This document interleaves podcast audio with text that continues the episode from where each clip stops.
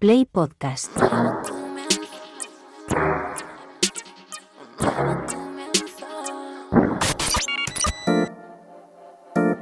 ...808 Radio...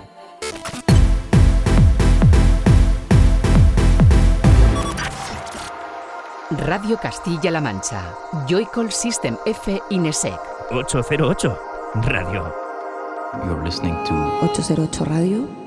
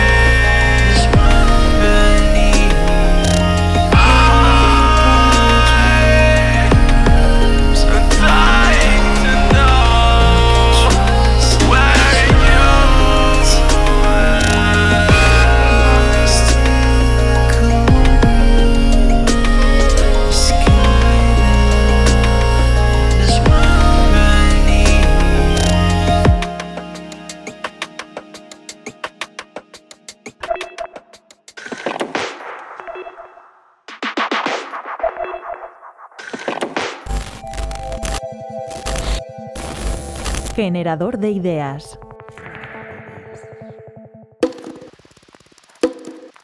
el guionista es la persona encargada eh, de crear, eh, por así decirlo, la historia, ¿no? De, de, crear esas palabras o que luego se convertirán en imágenes, ¿no? Entonces eso es, algo que tienen que tener muy, claro.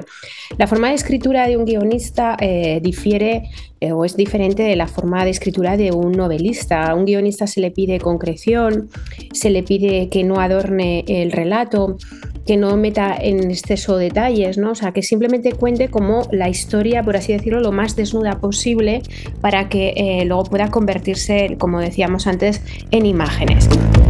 Hola, soy María Marcos, soy profesora de comunicación audiovisual en la Universidad de Salamanca, eh, en el grado de comunicación y creación audiovisual. Es verdad que el guionista es una figura que es diferente en el cine en la televisión. En el cine a veces el guionista se convierte en el director de la película. Muchos directores son guionistas y, eh, por ejemplo, ahora recuerdo la figura de Enrique Urbiz, un director de cine español, de cine negro principalmente, que siempre escribe sus películas, lo escribe con Michel Gaztambide, que es su, guionista de referencia, y se encierran los dos durante meses a, crear eh, esas, esas películas. ¿De dónde sacan la inspiración? En este caso, por ejemplo, muchos ellos lo que hacen es, eh, y muchos guionistas sacan la inspiración de la prensa diaria, ¿no? Hacen recortes de las noticias más sorprendentes eh, y la llevan, y luego les dan historia, les dan eh, contenido. Rafael Azcona, un clásico, un guionista muy clásico del cine español, que trabajó pues, con gente tan importante como Bardem, Berlanga y demás, pues él decía que él se inspiraba en la vida, ¿no? Que la vida era lo que había que estar atento a la vida para conseguir historias. Por lo tanto, el guionista es alguien que está muy atento a lo que sucede a su alrededor y que convierte cualquier situación en una película. En el caso de la televisión, los guionistas es, diferente porque suelen trabajar en equipo. Eh, incluso hay lo que se llama la figura del coordinador de guiones, que es el que supervisa todo el trabajo. Los, claro, en cine la película dura en torno a 90 a 100 minutos, entonces una persona o como mucho dos son los responsables de esos 90 a 100 minutos, de crear toda la historia. Sin embargo, en televisión y más las series de ficción nacional, que son muy largas, eh, suelen tener 13 capítulos, normalmente entre 13 y 26 suelen ser las temporadas, la duración de los capítulos suele ser en torno a los 50 minutos, pero hay series como por ejemplo Cuéntame, que es una de las series veteranas de la televisión, ¿no? Que sus capítulos duran 70-75, no hay mucha diferencia eh, con una película. Entonces aquí hay un equipo de guionistas con la figura del coordinador de guiones que crea como la estructura de toda la temporada, crea como el, macro, por así decirlo, ¿no? Y ahí cada uno de ellos, después cada uno de los guionistas trabajan de manera independiente en cada uno de los guiones. Entonces, digamos que la forma de trabajo de televisión a cine es, diferente. En este caso, normalmente en la televisión el guionista no se convierte en director, simplemente es guionista.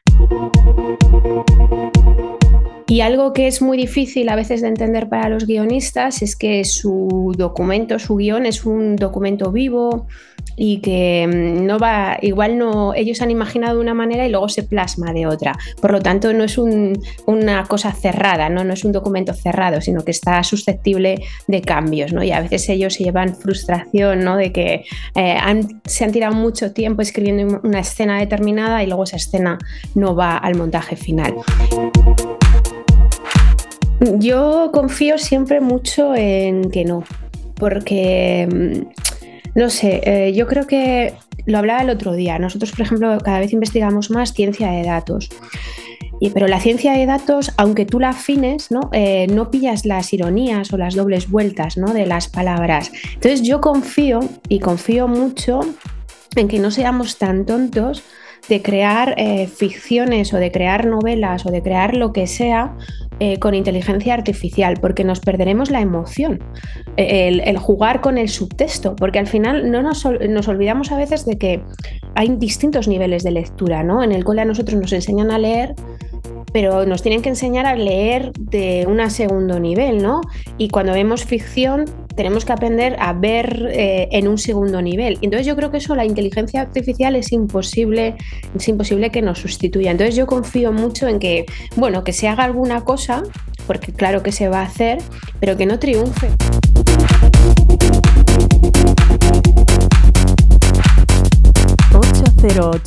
Radio.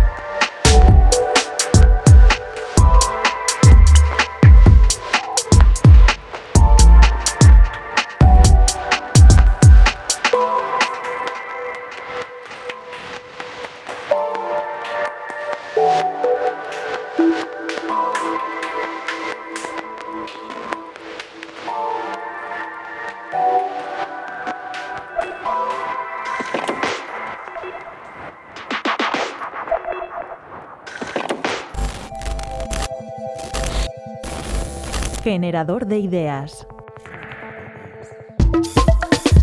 que nosotros autorizamos sin ser demasiado conscientes, ni siquiera en qué momento lo hacemos, ni en forma de qué, y que sin embargo consiguen esa, esa eh, digamos, consecuencia mágica de que al sumar tantísimos datos de tanta gente, eh, dicen anonimizados, pero luego mm, vuelven a, asociarse a una persona con nombres y apellidos, ¿no? consiguen el efecto de, que, de predecir nuestro perfil, de construir nuestra, presuponer cómo somos, cómo pensamos, cómo compramos, a quién votamos.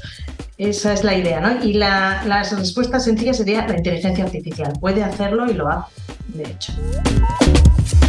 Bueno, soy Paloma de Barrón, profesora de Derecho Civil en la Universidad de Lleida y bueno, pues me encuentro inmersa en una investigación sobre la protección de datos de las personas. Me interesan mucho eh, los derechos eh, individuales de las personas, de los ciudadanos y me interesa mucho el mundo digital.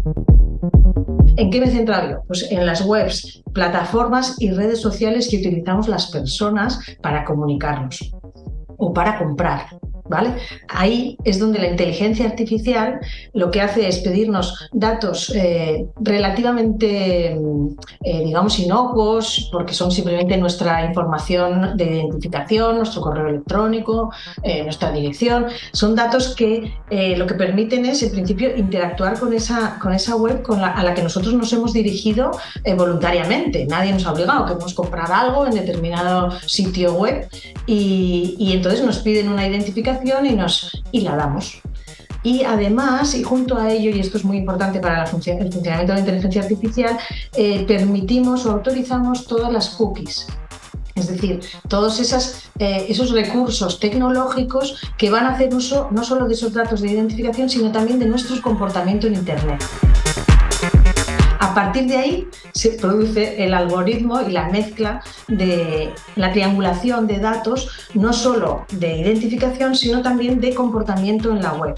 Y eso, eh, insisto, no solamente en una plataforma de compra, sino también en una red social, por ejemplo Facebook o por ejemplo Instagram, por ejemplo TikTok. Entonces, eh, esa triangulación es lo que le permite a la inteligencia artificial crear perfiles, predecir o colocarnos en un grupo, en un subgrupo ¿no? humano, ya sea de personas eh, conservadoras o personas muy, eh, muy progresistas en, ideas sociales o en ideas a raíz de lo que hemos buscado, de lo que hemos comprado por internet, de lo que, de, lo que nos ha interesado de, los medios de comunicación. Por ejemplo, de qué medio de comunicación hemos eh, elegido para informarnos. Entonces, todas esas cosas eh, se triangulan, se, relacionan eh, a una escala altísima, es decir, con un gran volumen de datos y generan grupos humanos. A partir de ahí la publicidad se dirige lo que hay de fondo es el afán de crear subgrupos humanos, eh, ni siquiera con una intención de dirigir nuestra vida. No, mucho más sencilla, mucho más económico. Simplemente es para dirigir la publicidad correctamente. Si se crean perfiles humanos, se enviará la publicidad que ellos quieren recibir o que el algoritmo entiende que quiere recibir y se venderá más. Hay un estudio de mercado que lo acredita, que, que funciona así la, propia conciencia de, que, de lo que es, cómo funciona el algoritmo y cómo nos, nos va a llegar la información a partir de lo que nosotros hagamos en Internet ya nos hace muy poderosos. ¿no? El conocimiento nos da poder, con lo cual si sabemos lo que hace la inteligencia artificial, pues la inteligencia artificial seguirá siendo una máquina y nosotros seremos las personas que seremos eh, dueños de, esa eh, de, de, interactuar con ella más o menos. La inteligencia artificial aprende a, raíz de lo que nosotros le enseñamos. Es decir, que si queremos dirigirla hacia, hacia algo, eh, enseñémosle eso. Es decir, seamos más inteligentes que ellos. ¿Cómo? Pues eh, buscando, haciendo las búsquedas o solicitando la información que queremos que aprenda a darnos, no la que no queramos.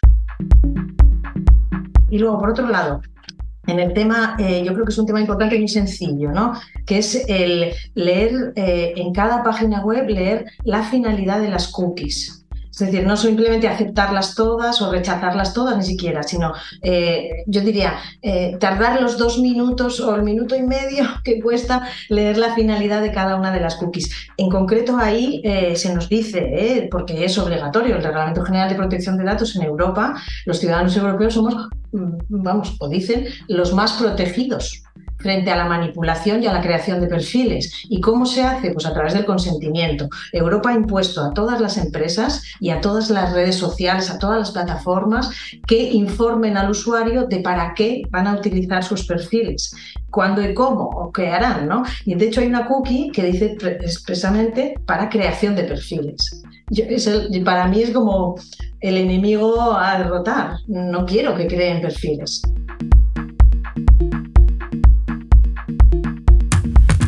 ...808 Radio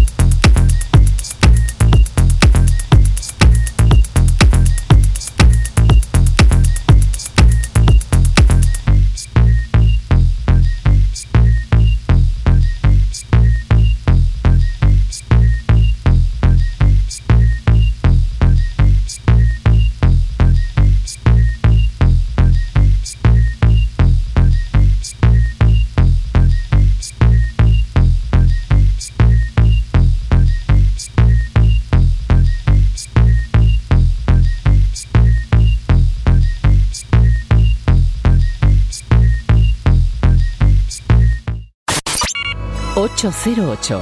Cada noche del sábado con Joycall System F Ineset. Radio Castilla-La Mancha. La radio que te escucha.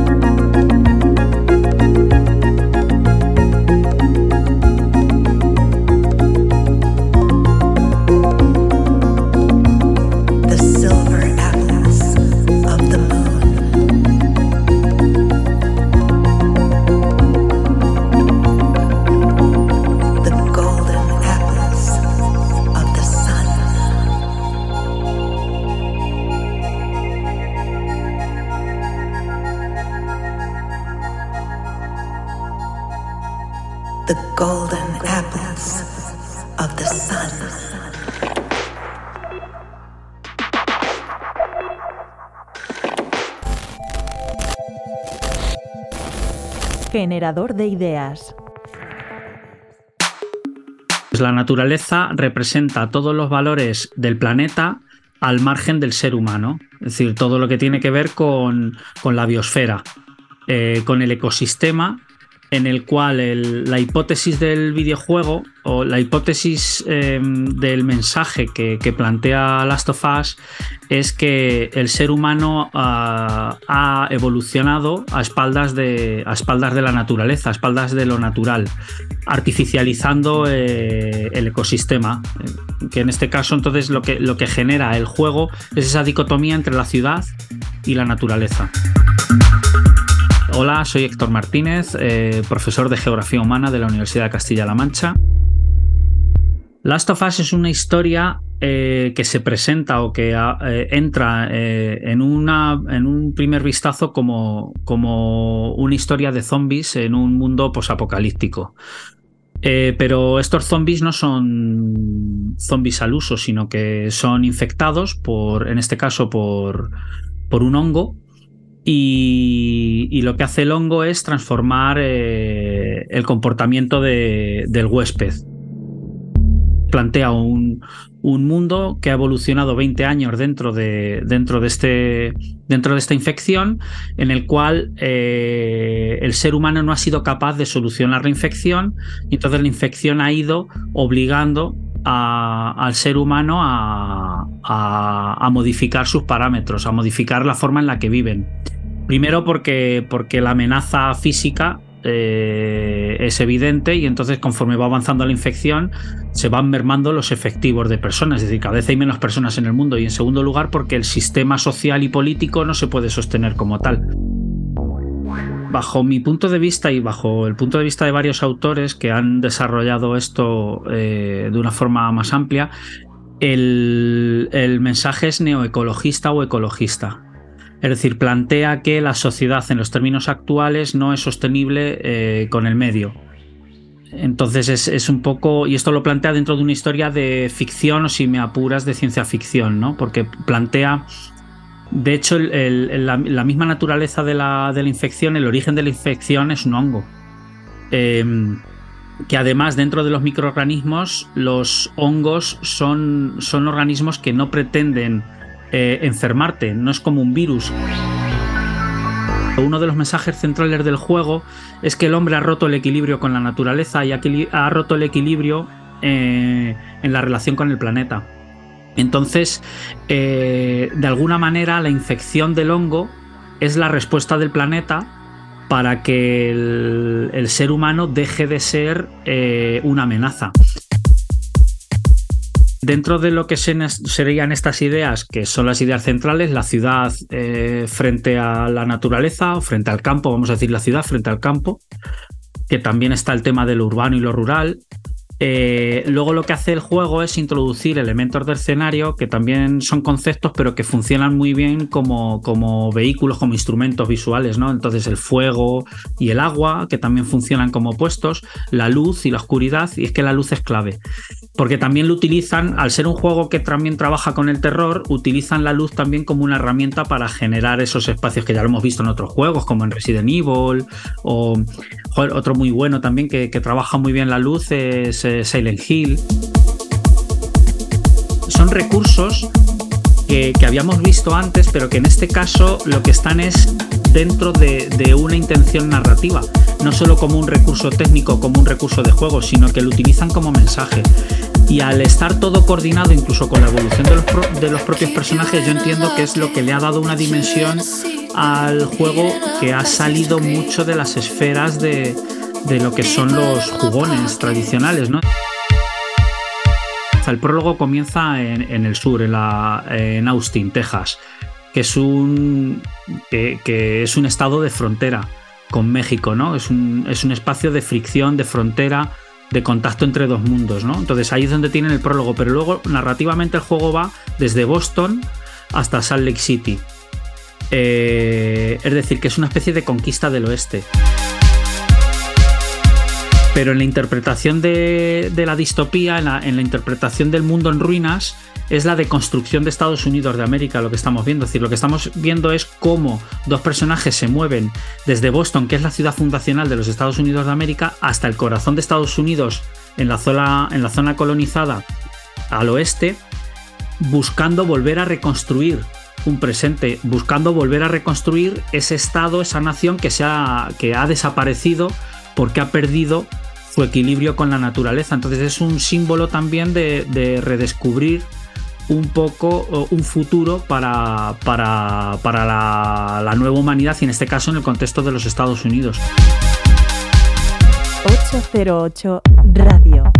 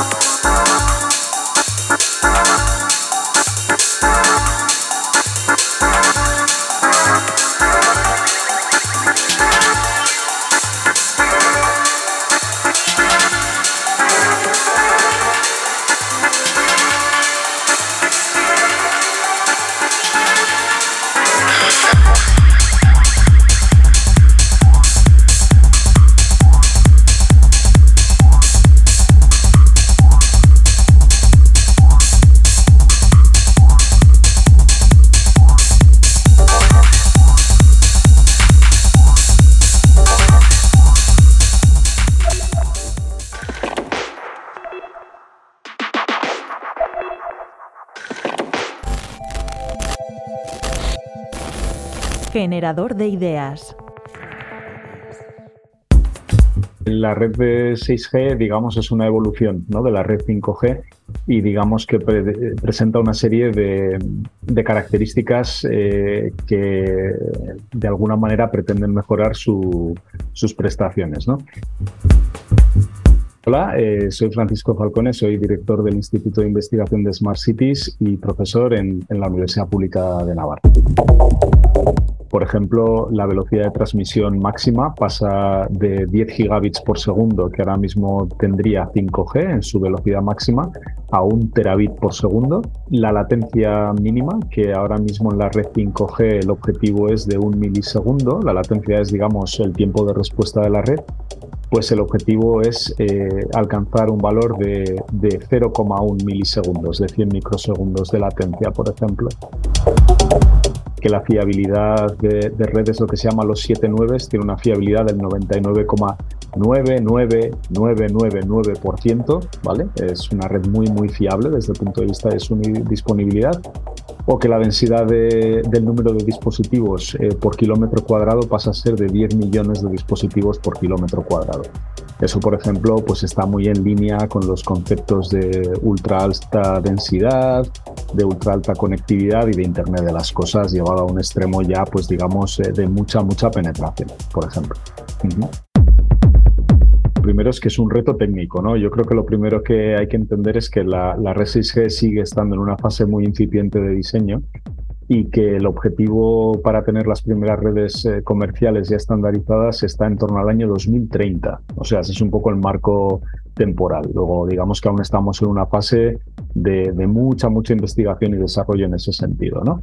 Eh, bueno, hay distintas tecnologías y distintos mecanismos que se quieren eh, plantear con el fin de poder lograr estas especificaciones que efectivamente pues son, son bastante restrictivas. ¿no? Pues, por ejemplo, una de ellas es la utilización de, espectro, digamos, cada vez a más alta frecuencia. ¿no? Ahora mismo la red 5G eh, está siendo utilizada fundamentalmente por debajo de los 6 GHz, o que se denomina el 5G NRFR1. Eh, y en un futuro, en cuanto ya, digamos, pasemos de la etapa de prototipos y pilotos a la etapa comercial, estaremos utilizando lo que se llama la banda milimétrica en torno, en torno a unos 26 a 28 GHz. El otro es eh, hacer uso, digamos, de tanto materiales como tecnologías eh, a nivel físico que permitan mejorar la disponibilidad de la señal, así como la potencia necesaria para detectar esas señales. Entonces, tenemos, eh, digamos, el empleo de lo que se llaman las superficies reconfigurables inteligentes, que eso es un tema muy, muy, digamos, candente ahora mismo en el ámbito de investigación que son básicamente, imagínate eh, que tú cojas en una pared o en una fachada y tú le embebes un dispositivo que es eh, parecido a un cuadro, suponte, pero bueno, no, no, veríamos una imagen, bueno, incluso se le podría poner una imagen delante y que fuese incluso como un cartel decorativo, pero lo que lleva por detrás son un conjunto de elementos activos que lo que van a hacer es, en función de la señal que le llega, son capaces de reconfigurar esa señal y redireccionarla de tal manera que se comportan como una especie de repetidores inteligentes, lo cual es muy interesante porque eso permite redirigir la energía y eso es eficiente desde el punto de vista energético y además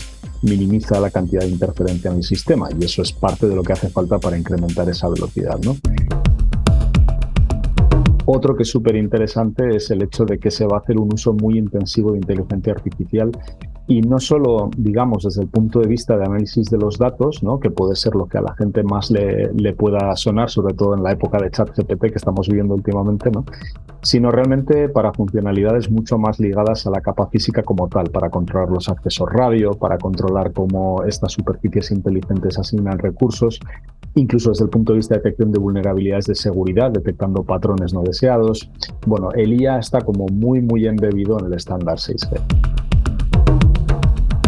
Y si nos vamos a un ámbito quizás un poco más eh, cotidiano, hay un concepto súper interesante que animó a la gente que explore, que es el concepto de realidad extendida, eh, que básicamente es una evolución de los conceptos tanto realidad virtual como de realidad aumentada eh, apoyados en tecnologías tales como lo que serían eh, las comunicaciones holográficas, en el cual, pues bueno, la interacción con el medio, aparte de extender e incrementarlo, ¿no? Pues pensemos en unas HoloLenses o en dispositivos de ese estilo, ¿no? Que me van incrementando la realidad frente a lo que yo estoy viendo eh, el poder generar, por ejemplo, imágenes tridimensionales de tal manera que pudiéramos tener una, una, videoconferencia y no haría falta una pantalla, sino que se estaría haciendo por proyección holográfica la, la imagen. ¿no?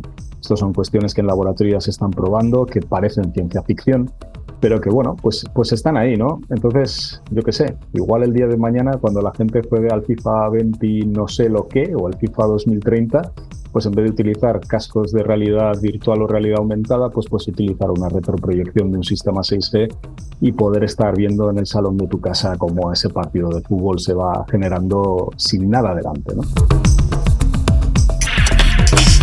808 Radio.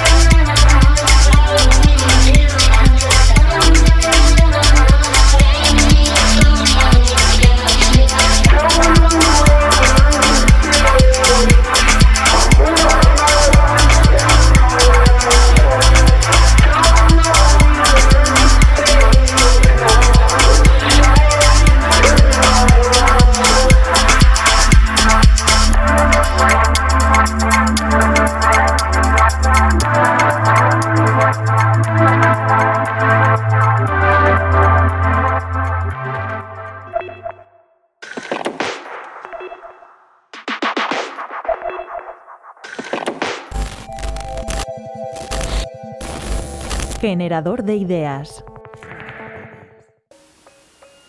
No, a ver, el, término no, no, ha- no se ha modificado ni ha variado. Es decir, eh, de hecho, el término nace en una novela de ciencia ficción en el año 92. Eh, el, concepto metaverso siempre ha estado allí como lo que es una composición de dos palabras, meta más allá, verso de universo. Un universo más allá de lo que tenemos hoy en día. Eh, y la lógica se basa en lo mismo, es decir, procurar una realidad alternativa, eh, pues con unos recursos eh, pues determinados. Hola, mi nombre es Pavel Sidorenko Bautista y soy profesor e investigador en la Facultad de Empresa y Comunicación de la Universidad Internacional de La Rioja.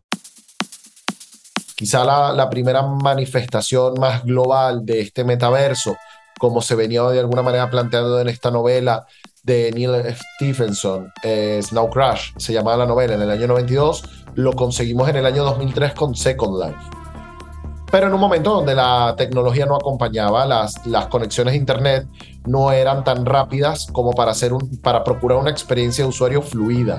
Entonces yo, por ejemplo, en Venezuela, cuando accedía a, a, a Second Life, era horrible. Era lentísimo, tenía un lag importante, veías aquel muñequito caminando así y al final tú decías, bueno, ¿qué sentido tiene esto? ¿Qué, qué voy a hacer yo aquí que no puedo hacer a través de otra plataforma? Para que sea metaverso tiene que ser un entorno virtual que asegure tres características específicas. Interactividad en tiempo real, corporeidad del usuario a través de un avatar y persistencia. Es decir, el, el, el metaverso tiene que ser continuo, tiene que permitir que los usuarios entren y salgan según eh, deseo y tener su evolución. Nunca va a entrar en pausa como un videojuego si el usuario se, se desconecta. El metaverso continúa su evolución independientemente de quién esté conectado o desconectado en un momento determinado. Pero ya esto es una percepción muy personal. Eh, creo que el gravísimo error es pensar o querer vender la, la, idea de que el metaverso va a ser algo masivo, va a ser algo mainstream. No hay la posibilidad de que lo sea por muchos motivos. O no ahorita, no ahorita. ¿Por qué? Porque, por ejemplo, el metaverso que plantea Zuckerberg es a través de los visores de realidad virtual de, que fabrica su propia compañía. Es decir, que tú no tendrías nunca acceso a Horizon World a través de ningún otro visor de realidad virtual, por ejemplo. Entonces, eh, que está bien, es decir, eso es una jugada empresarial y eh, está bien, pero que tienes que tener en cuenta que eso te limita la audiencia. Luego tenemos otro caso, eh, Fortnite. Fortnite es, una, es un entorno bajo la lógica del metaverso que tiene una dinámica gamificada. Pues evidentemente allí se congregarán los que tengan interés en formar parte de ese acto colectivo que en una parte es un Battle Royale. Claro, esto lo que hace primero es dispersar mucho al público, hay muchos metaversos, no hay interoperatividad entre los metaversos y entonces luego eh, todo depende de los intereses, con lo cual intentar pensar en algo masivo como puede ser eh, Twitter o Instagram, que puedes acceder rápidamente a él desde un dispositivo móvil, no porque depende de su finalidad, requiere que tú te sientes y le dediques más tiempo. No perdamos la perspectiva que muchos de estos metaversos son iniciativas de empresas tecnológicas, con lo cual las empresas buscan beneficios. Tú citabas anteriormente a Zuckerberg, es decir, en el punto en el que ellos ya vean que las pérdidas son insostenibles, ellos desistirán de desarrollar o no el metaverso.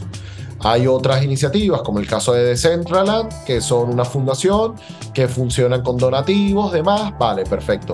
Entonces, el futuro depende mucho de estas variables, pero el futuro también depende de la alfabetización digital y para mí es lo más dramático. Tiene que haber un compromiso real por parte de todos los actores sociales. Estamos hablando del Estado, estamos hablando de la academia, estamos hablando de las empresas por educar, por alfabetizar a todo el mundo en torno a estos temas. Porque solo de esta forma conseguiremos que haya mayor implicación, que haya también un punto crítico, que haya reflexión, que haya debate. A mucha gente quiere hablar del tema y no tiene los elementos. Otra ni siquiera sabe de qué va y posiblemente no lo demanda porque no sabe de qué va, pero posiblemente eh, en su ámbito se vería muy beneficiado si hubiese sabido de qué va. Entonces, la alfabetización digital, el Foro Económico Mundial advierte que si no se invierte en ello urgentemente, estaremos ante una brecha social importantísima por la incomprensión de estos procesos a partir del 2025. Entonces estamos ya contra el reloj. 808 Radio. Síguenos en Facebook, Twitter e Instagram. Escúchanos en cualquier momento en la aplicación oficial de Castilla-La Mancha Media y en la página web cmmedia.es. Radio Castilla-La Mancha, la radio que te escucha.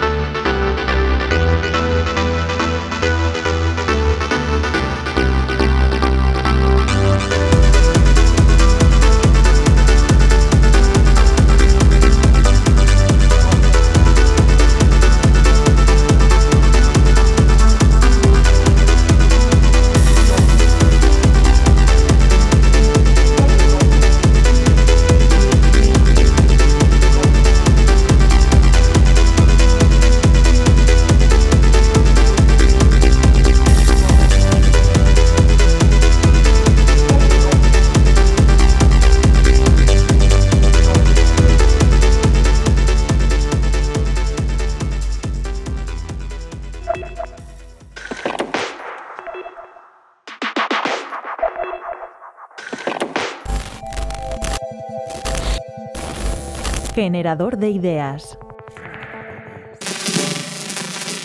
Mm, que es complicado, pues ser profesional es alguien que ama lo que hace eh, y puede dedicarse a ello y le pagan por ello.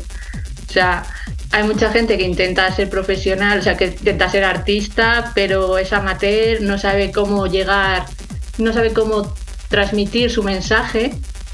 Y entonces, claro, eh, cualquier persona que reciba su proyecto mm, se queda como es aficionado, quiere ser profesional pero no llega. En el libro lo que hacemos es dar muchos consejos sobre cosas que hemos visto, que nos han llegado, para que se profesionalice todo aquel que es, artista autodidacta, está empezando, de repente no sabe cómo seguir su rumbo. Hola, soy Sara Torres Sifón, eh, soy historiadora del arte, crítica de arte y comisaria de exposiciones y actualmente soy la directora de PAC, Plataforma de Arte Contemporáneo. Estoy aquí para presentar un libro que lanzamos la próxima semana en Arco, que se titula ¿Es posible sobrevivir en el arte contemporáneo? Guía de supervivencia para personas con sueños artísticos. Nosotros realmente empezamos eh, hace dos o tres años a hacer unas asesorías con artistas entonces eh, se repetía continuamente, pues más o menos lo mismo. Eh, no se sabía cómo hacer un portfolio, eh, mm, a lo mejor querían escribir para PAC y nos escribían, pero ni siquiera nos mandaban un texto para saber si escribían bien, si tenía sentido gramaticalmente, si, tenían errores, o sea, no, podían hacer eso, ¿no? Entonces, mm, hay mucha gente que tiene miedo a ir a galerías, hay muchos artistas que no se dejan ver, que solamente están escondidos detrás del ordenador. Entonces son un montón de, tips, ¿no? Que a lo largo de los años hemos ido viendo y que creemos que son muy importantes para, para llegar a algo en este sector. Como decías antes, voy a intentar mejorar la situación. ¿no? Ahora se están dando pasitos, ¿no? Tenemos ya el estatuto del artista, eh, se ha hecho ya, hay una ayuda para el desempleo de todos los del sector cultural. Eh, poco a poco han, han hecho, han añadido epígrafes en el IAE que nos engloba ya mejor, de alguna manera mejor, ¿no? Y lo que falla pues es eso, que hay mucha falla en la educación, porque hay mucha gente que no entiende que la cultura es necesaria. O sea, he llegado a leer que el Ministerio de Cultura no hace falta para nada en este país. O sea, ¿cómo se puede decir eso, no? En el libro también hay algunos capítulos que están relacionados con esto, ¿no? Eh, hay uno que se llama algo así como que no todo es armonía en el sector artístico, porque hay mucha gente que te pisa, hay mucha gente que te va detrás, que a lo mejor van de amigos, pero no. Eh, no quiero que todo parezca que sea horrible ¿no? en el sector, porque también hay muchas cosas buenas, pero, pero sí hay que tener cuidado con, eh, por ejemplo, las, las convocatorias fake, o sea, de gente que no tiene nada que ver, que solamente te van a sacar el dinero y realmente eh, no, vas a conseguir nada a cambio. No vas a, no vas a conseguir eh, la exposición necesaria. Que sí que tocamos algunos de estos, de estos asuntos también. No por amor al arte, porque todos los que nos dedicamos a la cultura, ya seamos eh, artistas, músicos, actores, tenemos derecho a cobrar por lo que hacemos. Es un trabajo igual que cualquier otro y se, merece el mismo respeto que cualquier otro. O sea, si un fontanero cobra cuando va a tu casa a arreglarte algo, ¿por qué un artista no va a cobrar? O sea, si en el prólogo lo explico. O sea, si tú eres artista, lo más seguro es que te digan, ¡ay, qué súper bien! ¡Qué trabajo más divertido! Me podías hacer un dibujo si no te cuesta nada. En el caso de los historiadores del arte también lo digo. O sea, eh, si saben que los historiadores del arte no hacemos dibujos, que eso también es otra cosa que habría que explicarlo, porque la gran sociedad mm, eh, también te lo pediría. Eh, la segunda opción es decirte, pues puedes hacerme de guía, vamos a un museo, me lo explicas absolutamente todo y ya está, pasamos la tarde. no, perdona, o sea, todos mis conocimientos he estado estudiándolos hace muchísimo tiempo y merezco reconocimiento por ello también. El pistoletazo de salida va a ser va a ser la Semana del Arte, en Arco va a, estar, va a ser la presentación oficial y después lo subiremos a la tienda online de Pack y se podrá encontrar fácilmente todo el mundo, así que es packshop.com y ya está. 808 Radio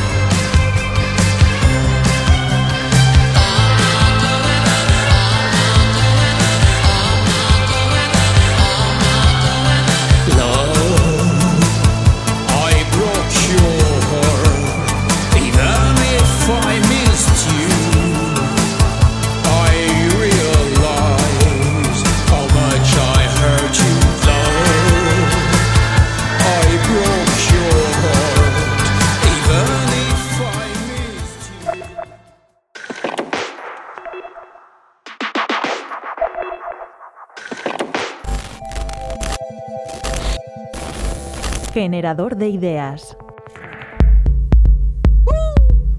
Es el intento de recuperar, de devolver a la vida especies que, se han extinguido, que han desaparecido por unas u otras razones, más o menos recientemente. Así que, bueno, es eh, también un objetivo complejo que surge a raíz de ir poco a poco teniendo cada vez más herramientas genéticas que hacen creer que, se podrá conseguir, que se podrá conseguir pues esas especies que hemos perdido y que hay eh, intereses de distinto tipo, mm, a veces simplemente puro romanticismo e ilusión por recuperar, pues recuperarlas. Y se, se entiende muy bien con un ejemplo. Hay un objetivo desde hace mucho tiempo prioritario para grupos de investigación, incluso empresas detrás, en devolver a la vida los mamuts. Muy buenas, soy Miguel Pita, eh, investigador y profesor de genética en la Universidad Autónoma de Madrid. Podría decir que gran parte de la comunidad científica mm, no le da, incluso podría decir, no le damos un, un peso científico específico muy grande porque hay, desde luego, otros objetivos de mayor importancia. No hace falta simplemente decir que los objetivos, por ejemplo, de investigación genética en salud pueden parecer más trascendentes, sino hablando simplemente de especies que han desaparecido, pues a lo mejor es incluso más importante no perder especies que todavía no han desaparecido que recuperar las que se han desaparecido. Entonces, no sabría definir si esto es un, movimiento científico, más eh, es, una línea de investigación de determinados grupos de investigación o de determinadas empresas o grupos particulares. ¿En qué fase está? Ha habido ensayos y en realidad los ensayos han sido solo semi-alentadores. La primera desextinción se hizo en España. Eh, fue con el bucardo, una cabra, una cabra pirenaica. Ya hace bastante tiempo, yo creo que hubo, hubo distintos hitos, pero pongamos que alrededor de la primera década del siglo XXI fueron. Y se consiguió recuperando muestras de ADN del último bucardo existente, que era un- una, bucarda que se llamaba Celia, de hecho está, está disecada en, en el Parque Natural de Ordesa. Este ADN extraído de Celia, de la última bucarda, se colocó en el óvulo eh, vaciado de una cabra pirenaica y se implantó ese óvulo en esa otra cabra pirenaica que no era el bucardo. Y llegó a nacer ese, mm, ese, ese bucardo desextinguido, o a lo mejor semi-bucardo desextinguido, porque hay quien diría, bueno, puesto que el óvulo no era de bucardo, pues eh, no es 100% un, un bucardo resucitado, pero bueno, llegó a nacer porque se desarrolló ese, ese ADN, leyó sus instrucciones y pudo hacer que ese óvulo se dividiese, que diese lugar a un embrión, a un feto y a un nacimiento, pero murió al, poco de nacer, murió al, cabo de horas de haber nacido. Esto se ha repetido unas cuantas veces con procesos similares y otras veces lo que se ha hecho es intentar llegar menos lejos, no llegar hasta el nacimiento, sino ver qué procesos están ocurriendo en el embrión y en los fetos de estas especies que se intentan desextinguir. Y con las técnicas con las que se hizo, ya digo, en la primera década de este siglo, la desextinción, pues se ha visto que no hay probabilidades absolutas de éxito. Esto es porque el ADN que se utiliza de un adulto es un ADN de alguna manera que ya está envejecido, que ya ha tomado su propia ruta y no sirve para fabricar, entre comillas, neonatos, sino sirve, sirve, por ejemplo, para fabricar músculo, co- como era el caso de, creo que es del, que se, se recuperó de Celia. Entonces esa línea eh, fracasó, digamos. Y ahora se trabaja en otra línea en la que se está un poco más atrasado, en la que estamos quizá lejos de ver el primer nacimiento, pero en la que se espera no fracasar, que es antes de implantar el ADN de la especie desextinguida en un óvulo de, un- de una hembra que siga viva, de una especie que no se haya extinguido, modificarlo genéticamente para reparar esos fallitos que se encontraban, por ejemplo, en el ADN de Celia, que era eso, lo que digo, era un ADN que ya se había, ya había tomado un destino de ser ADN para músculo. Y un ADN para músculo ya no vale para embrión. 808 Radio.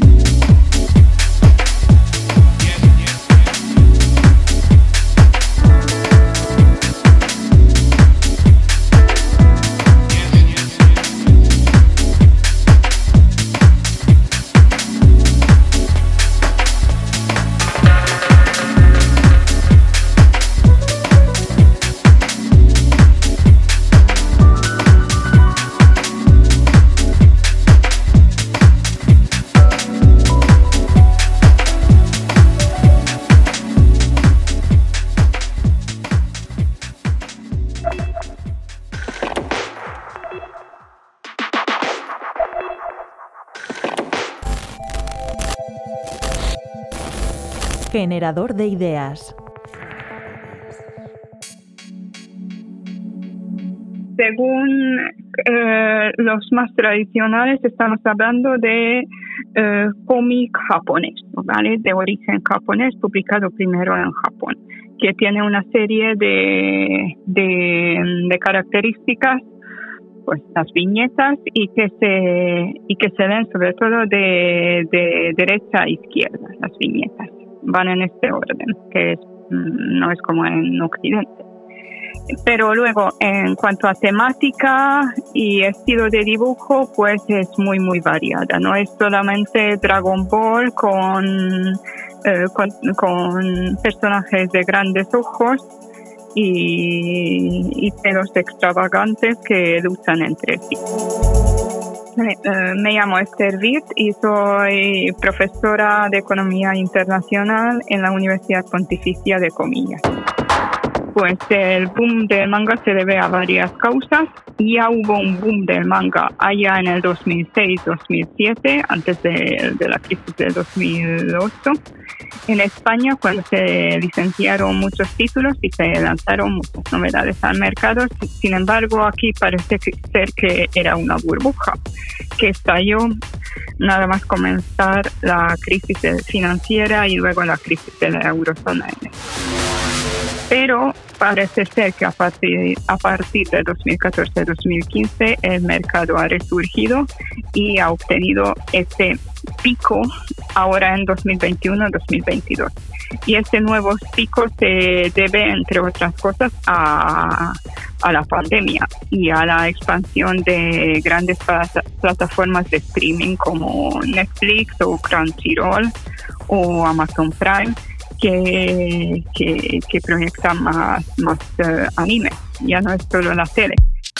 El primer boom allá en los 2000 o incluso en, en 1900 se debió al, a, al fenómeno Dragon Ball y a la emisión de otro tipo de, de anime eh, en la televisión, sobre todo en la televisión y sobre todo en la televisión catalana, que TV3 era un pionero en, en, eh, en transmitir anime en la televisión, por eso el manga y el cómic, incluso el cómic francés y el cómic europeo, tiene más arraigo en Cataluña.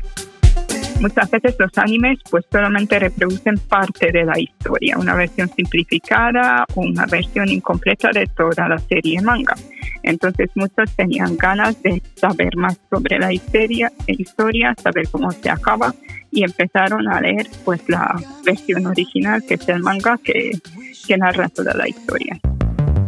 Lo positivo es que surgen más editoriales pequeñas, algunas surgieron hace cinco años como editoriales muy pequeñitas, hoy en día son medianas y tienen una cuota de mercado bastante bastante elevada. Los Big Three son Planeta, eh, Norma e Ifrea.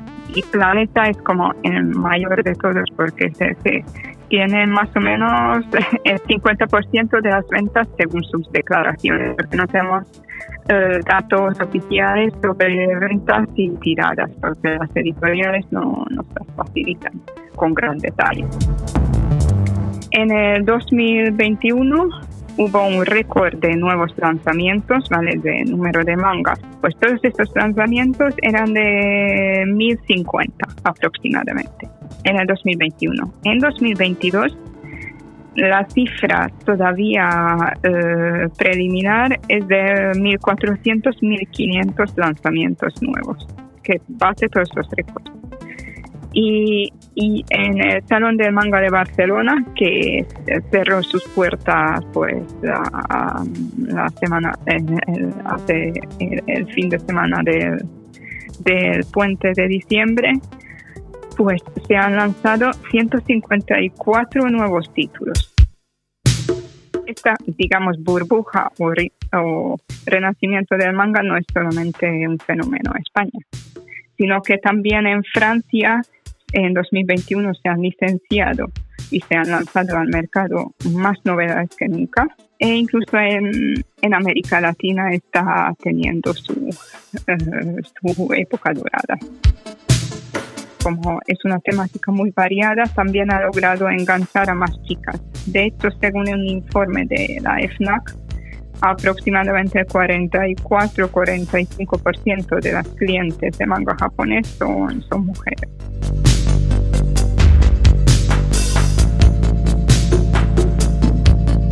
...808 Radio.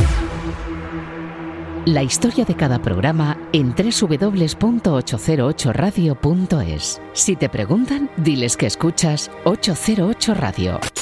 Radio Castilla-La Mancha, la radio que te escucha.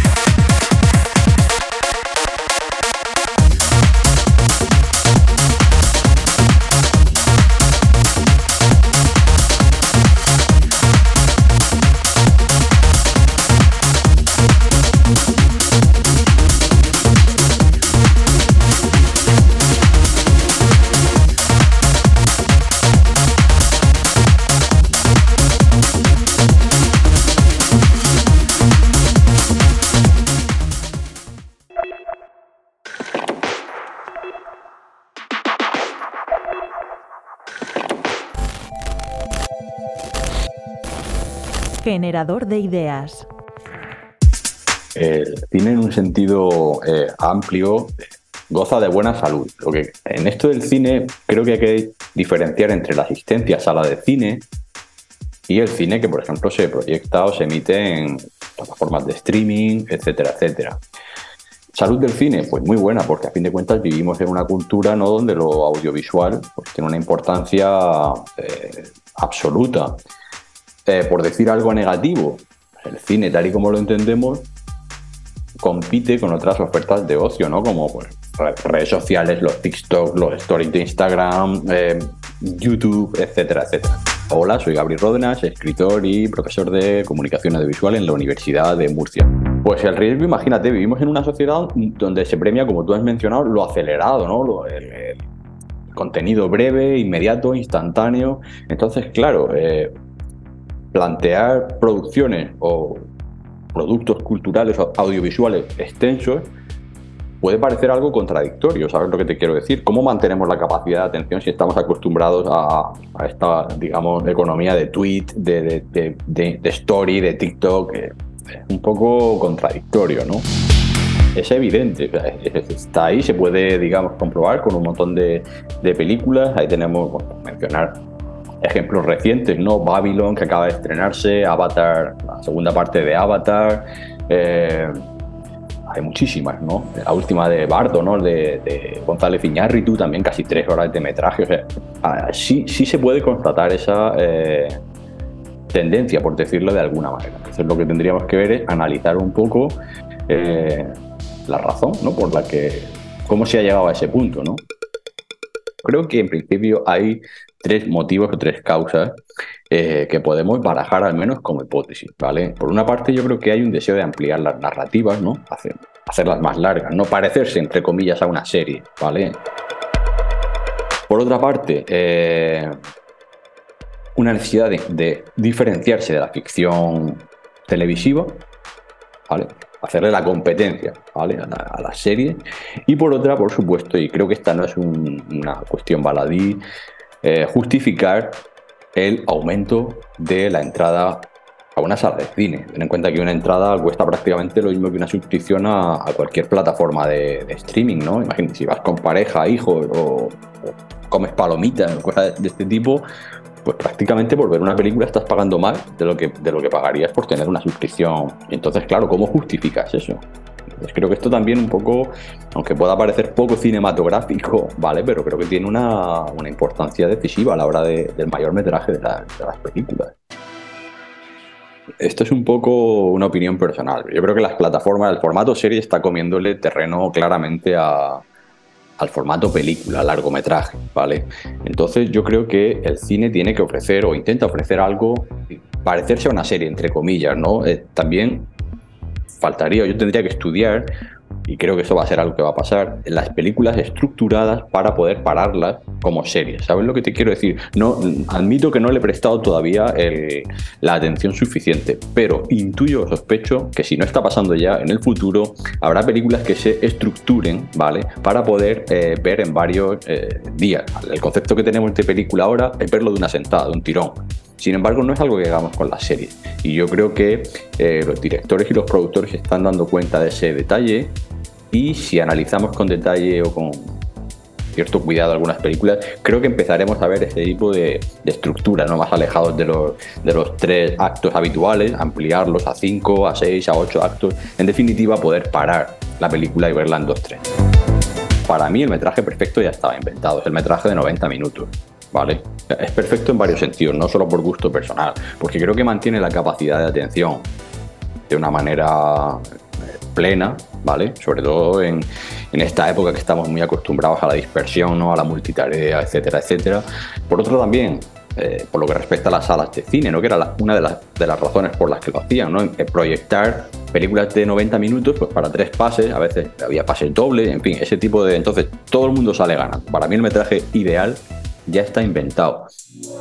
El cine no va a desaparecer, al igual que no ha desaparecido la fotografía Polaroid o no han desaparecido las librerías, ¿vale? Pero no creo que tenemos que acostumbrarnos a otro concepto de cine diferente al que nosotros teníamos probablemente cuando éramos chavales, sobre todo los de cierta eh, edad, ¿no?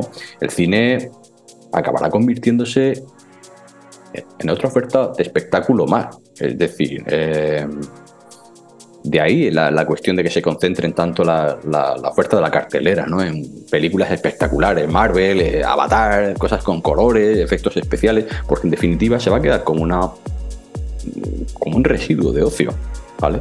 Desde luego no va a ser el, núcleo duro de, de, la, de la, cultura, ¿no? de, de, en el futuro, pienso yo.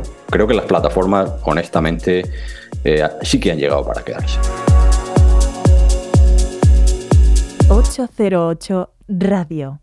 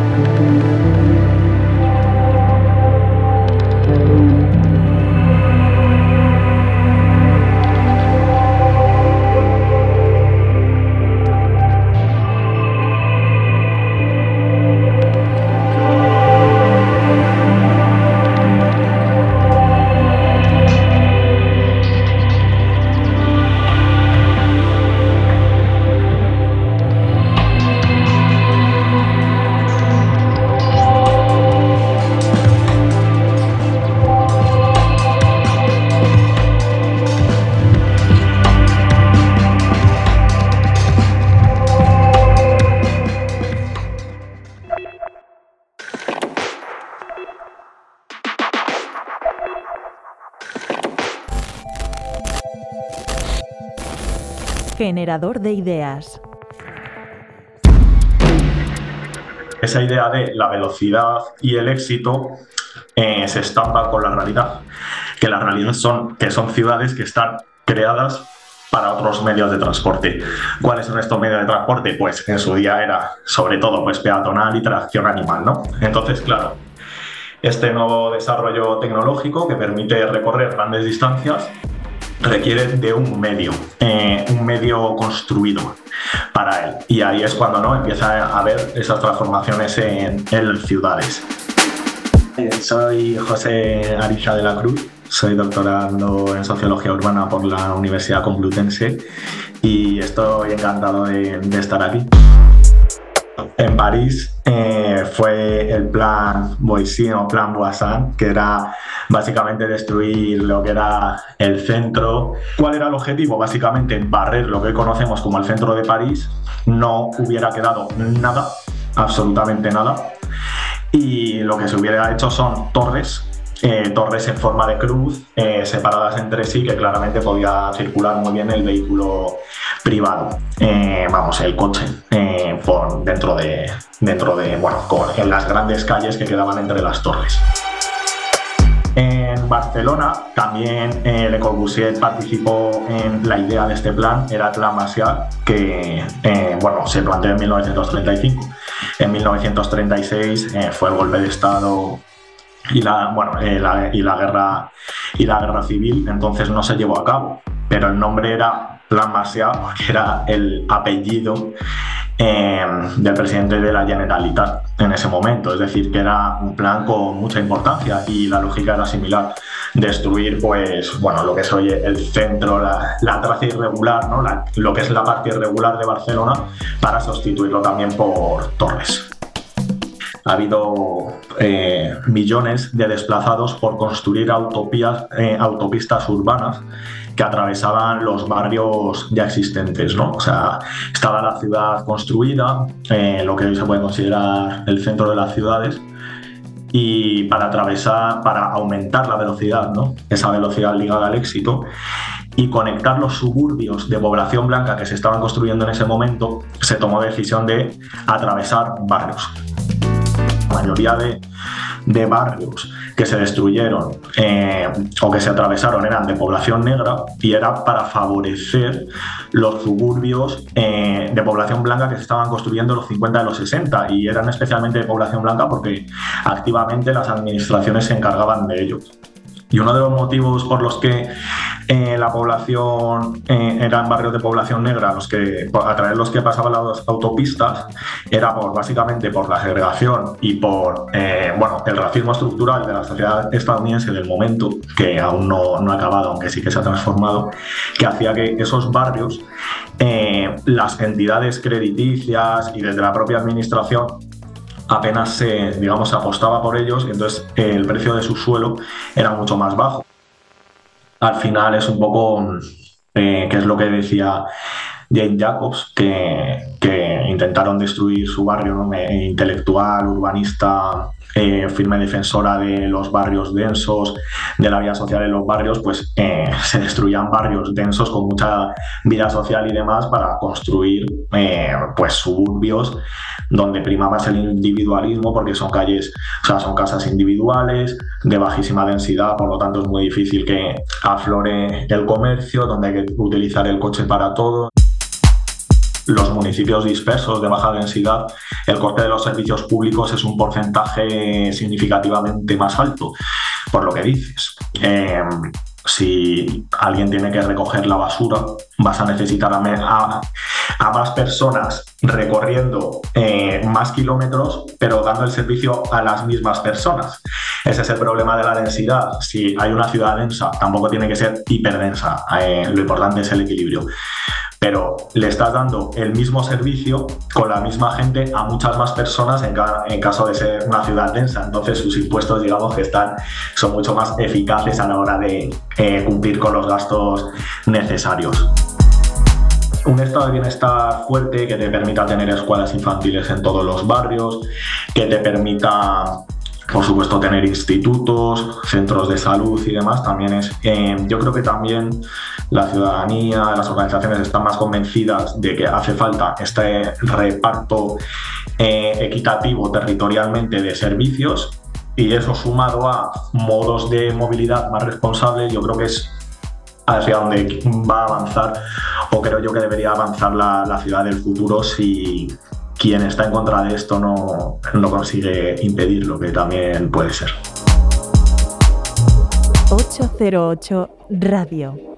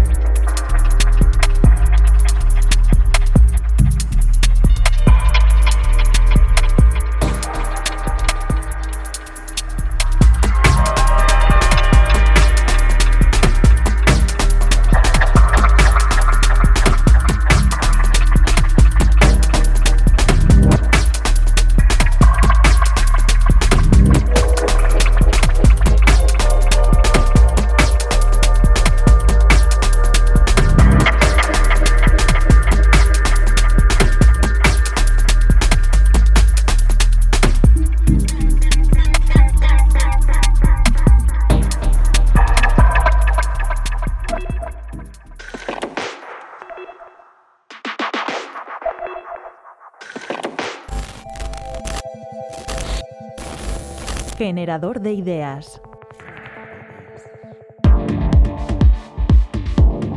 El origen de esta mm, suerte de trifulca entre los guionistas y la, Asociación de, Productores de Cine y de Televisión de Estados Unidos em, se encuentra en, en, realidad en la renegociación de su convenio, del convenio regulatorio de este gremio, del gremio de los guionistas.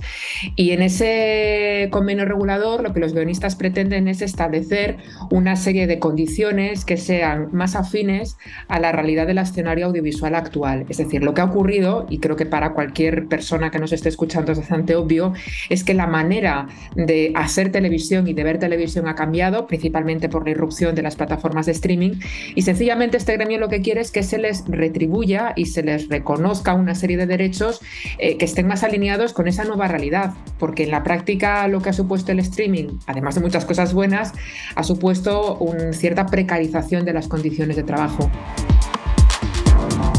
Hola, ¿qué tal? Soy Elena Neira, eh, profesora de los estudios de comunicación y la información de la Universidad Uberta de Cataluña.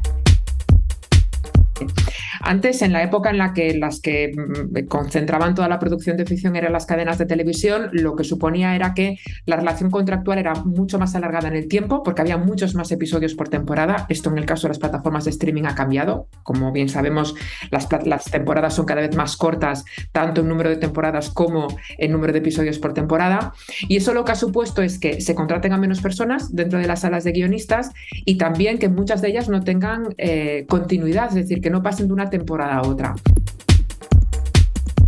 Eso lo que los guionistas dicen es que por una parte repercute negativamente en el dinero que perciben por su trabajo, porque en la práctica la colaboración se extiende menos en el tiempo, pero al mismo tiempo también el hecho de no acompañar el proyecto a lo largo de todas sus temporadas lo que perjudica es su desarrollo profesional, porque había como una suerte de regla no escrita en virtud de la cual el que era el, guionista senior lo que hacía era coger a todos los guionistas juniors y explicarles cómo funcionaba el negocio, explicarles cómo tenían que ir confeccionando una historia. Y esto eh, ha, cambiado sencillamente porque uno no acompaña, un guionista no acompaña al proyecto a lo largo de toda su vida.